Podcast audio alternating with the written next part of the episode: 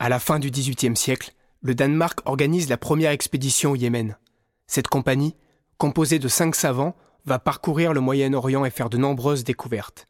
Voici le récit du seul survivant de cette aventure, l'astronome et mathématicien Karsten Niebuhr. Épisode 1 La Genèse.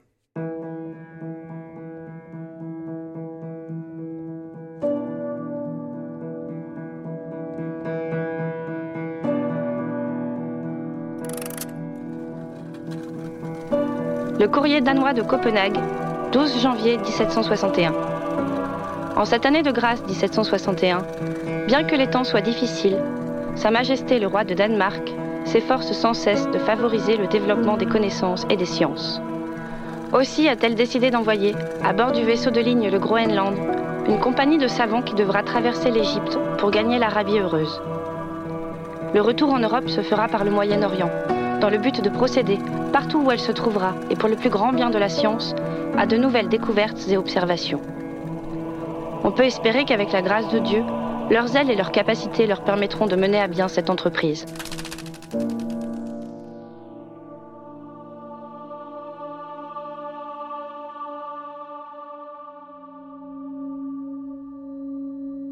4 janvier 1761. Nous montons dans la barque qui nous amène sur le vaisseau de ligne. Tournant le dos au soleil, nous contemplons le rivage et la ville. La petite capitale cosmopolite de Copenhague recule lentement sous une lumière d'hiver. Devant nous, dans les rayons du soleil, le Groenland est au mouillage.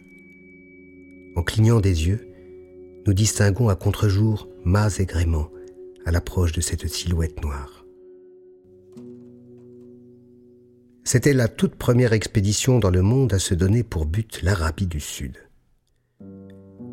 Et cette aventure débute en mai 1756, quand un orientaliste allemand, Johann David Michaelis, proposa au ministre des Affaires étrangères du Danemark de former une expédition pour un voyage d'études au Yémen. Ce professeur considérait la Bible comme un texte ordinaire et critiquable. Selon lui, le voyage permettrait de rechercher et d'identifier la faune et la flore d'Arabie décrites dans la Bible, d'étudier aussi la géographie et la question des marées de la mer Rouge, pour expliquer comment les Israélites s'enfuirent d'Égypte. Et enfin, les coutumes, la vie quotidienne des Arabes, l'architecture de leur cité. La proposition du professeur éveilla un écho immédiat chez le ministre Bernstorff qui nourrissait pour l'art et la science un intérêt difficile à imaginer pour l'époque. Michaelis recommandait donc deux étudiants, un Norvégien du nom de Ström et un Danois, von Haven. Début octobre, Bernstorff annonça à Michaelis que le roi Frédéric V avait bien voulu approuver l'ensemble du projet. Dans l'Europe du siècle des Lumières, s'intéresser à l'art et à la science était une exigence à la mode le roi avait bien compris qu'avec cette expédition, il s'achetait une place pour la postérité. En alliant la science à l'exotisme, on satisfaisait aux deux penchants les plus puissants de l'époque. La connaissance et cet emballement romanesque pour les pays d'Orient. Ajoutez à cela une meilleure compréhension des saintes écritures. Avec ce projet, Frédéric V disposait d'un atout qui faisait défaut au roi de Prusse lui-même. Il accepta donc la candidature de Strom. Mais c'était sans compter sur la susceptibilité du Danois von Haven. Au cours des jours qui suivirent, ce dernier se proclama spécialiste de l'Arabie et énuméra tous les périls qui menaçaient les voyageurs. Peu après, Strom, qui au début était volontaire pour cette mission, se désista. Le professeur n'avait d'autre choix que de recommander von Haven. Comme condition, celui-ci exigeait un délai de deux ans de préparation avec une rémunération annuelle considérable. Il s'attaqua aux études. Mais le projet était si vaste que Michaelis suggéra d'adjoindre un mathématicien à l'expédition pour les relevés géographiques, moi-même. Karsten Niebuhr. Von Haven conservant de toute façon la direction de l'expédition. Le professeur nomma aussi un de ses anciens élèves et disciple du célèbre scientifique Linné, Peter Forschkoll, suédois de naissance et expert en botanique et pays arabes. Ainsi, on en était arrivé à constituer une véritable expédition de savants. De son côté, von Haven étudia l'arabe avec Michaelis, puis demanda à aller à Rome pour y étudier le syrien et l'arabe parlé, parvenant ainsi à repousser la date du départ. Six mois après, au printemps 1759, il n'avait toujours pas dépassé l'Allemagne du Nord, et les dernières lettres que reçurent le ministre et le professeur venaient de Strasbourg. L'hiver 59 approchait, et von Haven avait disparu sans laisser de traces. Lettre de Michaelis au ministre des Affaires étrangères, 12 septembre 1759. J'ai reçu une réponse affirmative de Forchkoll, ainsi que ses conditions. Rémunération annuelle, obtention du titre de professeur, égalité entre les membres de l'expédition et une rente viagère. Ce sont là les plus dures conditions que j'ai dû vous transmettre. C'est pourquoi je me permets de vous rappeler le parcours unique de mon ancien élève. Fils de pasteur, il obtient en 1751 une bourse et part étudier la botanique avec Linné. Il étudie ensuite la philosophie et la philologie orientale avec moi. À seulement 24 ans, l'Académie des sciences de l'Allemagne le nomme membre correspondant, une distinction qu'aucun homme de son âge n'avait encore obtenue. Voilà un caractère fort qui devrait avoir une place dans cette expédition malgré les risques de son indocilité. Votre Excellence, rappelons que l'on mise sur l'avenir. Il faut voir grand. Je n'étais ni fils de pasteur, ni docteur, ni professeur. Je n'étais, pour ainsi dire, rien à leurs yeux. Né dans les plaines marécageuses de la Frise, père paysan, lire et écrire n'était pas tout à fait courant dans ma famille et on ne se demandait pas comment pouvait être le Yémen. On surveillait simplement les bêtes dans les polders.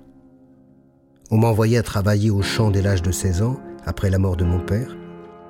À 22 ans, je décidai de devenir arpenteur, car il n'y en avait tout simplement pas dans mon village. Je repris donc le chemin de l'école. À l'âge où von Haven et Forschkoll obtenaient leur licence à l'université, je m'asseyais sur les bancs de l'école pour apprendre l'alphabet et les tables de multiplication. En 1757, je suis admis à l'université de Göttingen, où j'étudie les mathématiques et l'astronomie. J'étais comblé. Les lois des mathématiques et de l'astronomie m'apparaissaient sans tâche irréfutable. Chaque chose est à sa place. Mais un bonheur n'arrive jamais seul. J'entends mon nom au sujet d'un voyage qu'on est en train de préparer au Danemark. On me demanda si je pouvais envisager de partir en Arabie. Rien ni personne ne m'attachait à ma patrie, et je me sentais possédé par un violent désir de connaître le monde. Seulement je doutais de mes capacités pour me rendre utile dans une telle expédition, mais Michaelis me promit de me donner le temps nécessaire pour me préparer, ainsi qu'une rémunération. Dès lors, je ne vivais plus que pour ce voyage. Je poursuivis mes études en mathématiques, en histoire, en mécanique, en astronomie et même en arabe. Ce ne fut pas une mince affaire.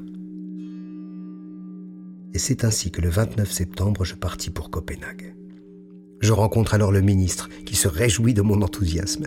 Il me demande même pourquoi je ne lui ai pas demandé de payer mes frais de déplacement et mon matériel, ce à quoi je lui réponds que la pension qu'on m'offrait était déjà nettement satisfaisante.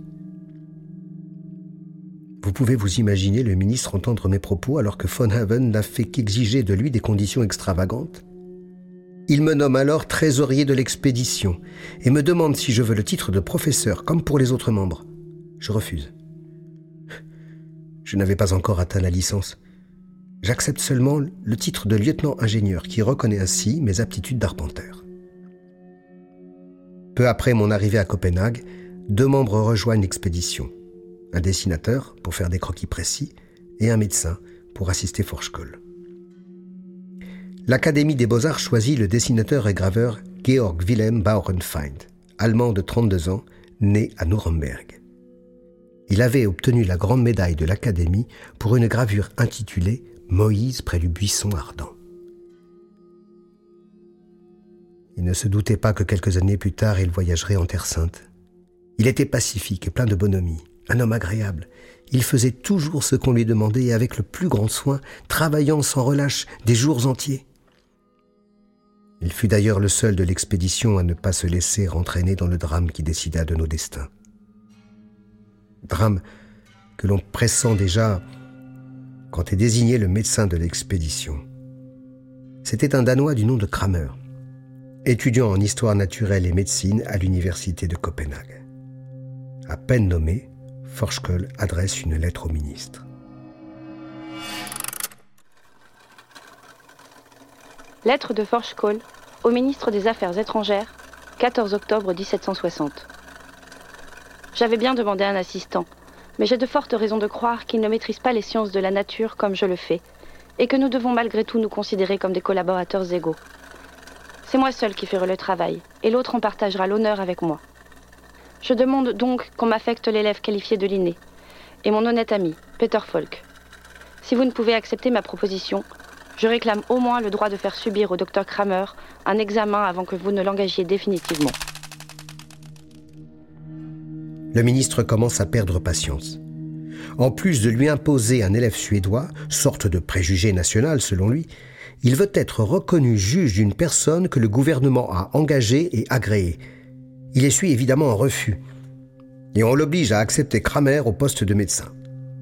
Ce conflit nous mène à la fin de l'année 1760. Et voici qu'après un an de silence, von Haben revient enfin de Rome.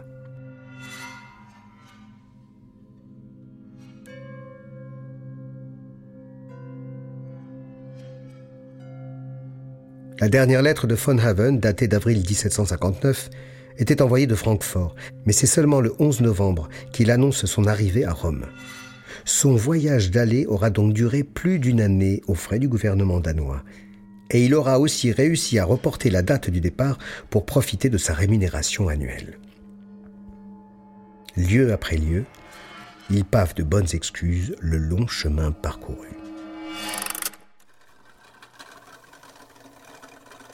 Lettre de von Haven au ministre des Affaires étrangères, 11 novembre 1759.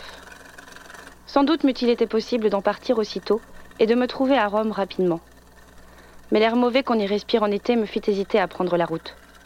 Toutes les personnes expérimentées me le déconseillèrent, et je n'avais aucune raison de ne pas suivre leur avis, convaincu comme je l'étais que ma tâche n'exigeait pas encore que je risquasse ma vie ou ma santé pour seulement arriver à Rome cinq semaines plus tôt ou plus tard. Cependant, un sort malheureux voulut que je souffrisse à Florence ce que j'avais redouté à Rome. Sachant que la douceur du climat florentin me permettrait de travailler avec avantage dans la bibliothèque du Grand-Duc, j'avais pris la décision d'y attendre la fin de la mauvaise saison. Ce fut alors qu'une maladie fiévreuse m'assaillit et me retarda tellement que je ne pus parvenir à Rome avant le début du mois.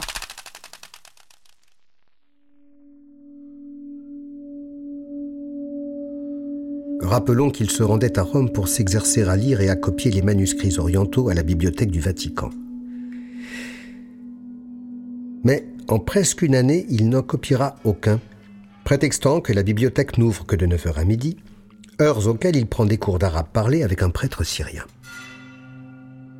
Alors qu'en juillet 1760, Michaelis envoie l'ordre du roi pour le rassemblement de l'expédition fin septembre à Copenhague, von Haven refuse en disant qu'il attend l'argent pour le trajet du retour. Il passe donc l'été calmement installé dans la capitale italienne, dont l'air estival n'est manifestement plus autant chargé de miasme que celui de l'été précédent. Peut-être se serait-il hâté davantage s'il avait pu imaginer les conséquences de son comportement. Michaelis envoie une recommandation au ministre des Affaires étrangères. Lettre de Michaelis au ministre des Affaires étrangères, 5 octobre 1760. Il est certain que je l'ai toujours considéré comme un être capricieux. Quand je voulais recommander, je n'avais égard qu'à ses capacités. Il résulte cependant de ses lettres et de son caractère que sa voix ne doit pas avoir plus de poids au sein de l'expédition que celle des autres. Et que ce n'est pas lui, mais Nibourg, qui doit tenir la caisse commune.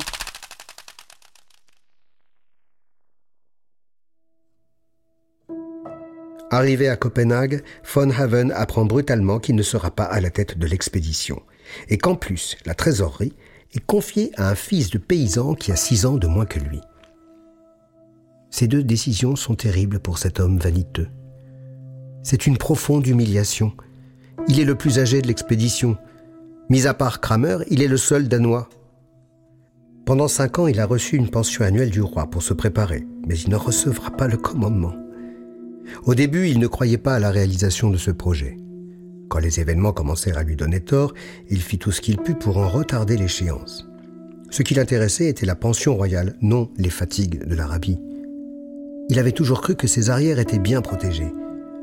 De plus, sur le plan des caractères, il n'y a guère d'entente entre le grand maître en échappatoire et en excuses grossières et Forchkoll, le polémiste infatigable, acharné, provoquant, qui a combattu pour son ami Falk.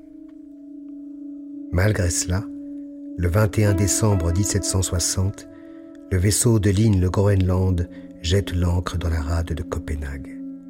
On engage alors un domestique du nom de Berggren et nous recevons un peu avant Noël les instructions définitives du roi et l'ordre de se tenir prêt pour un départ imminent.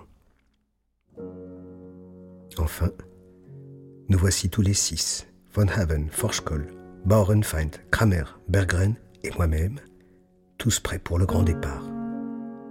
Von Haven, amer après sa dégradation, Forschkoll, froid et laconique, qui quatre jours plus tôt se plaignit à l'inné du pauvre diable qu'on lui imposait comme assistant. Assistant qui, dès le départ, se sait indésirable.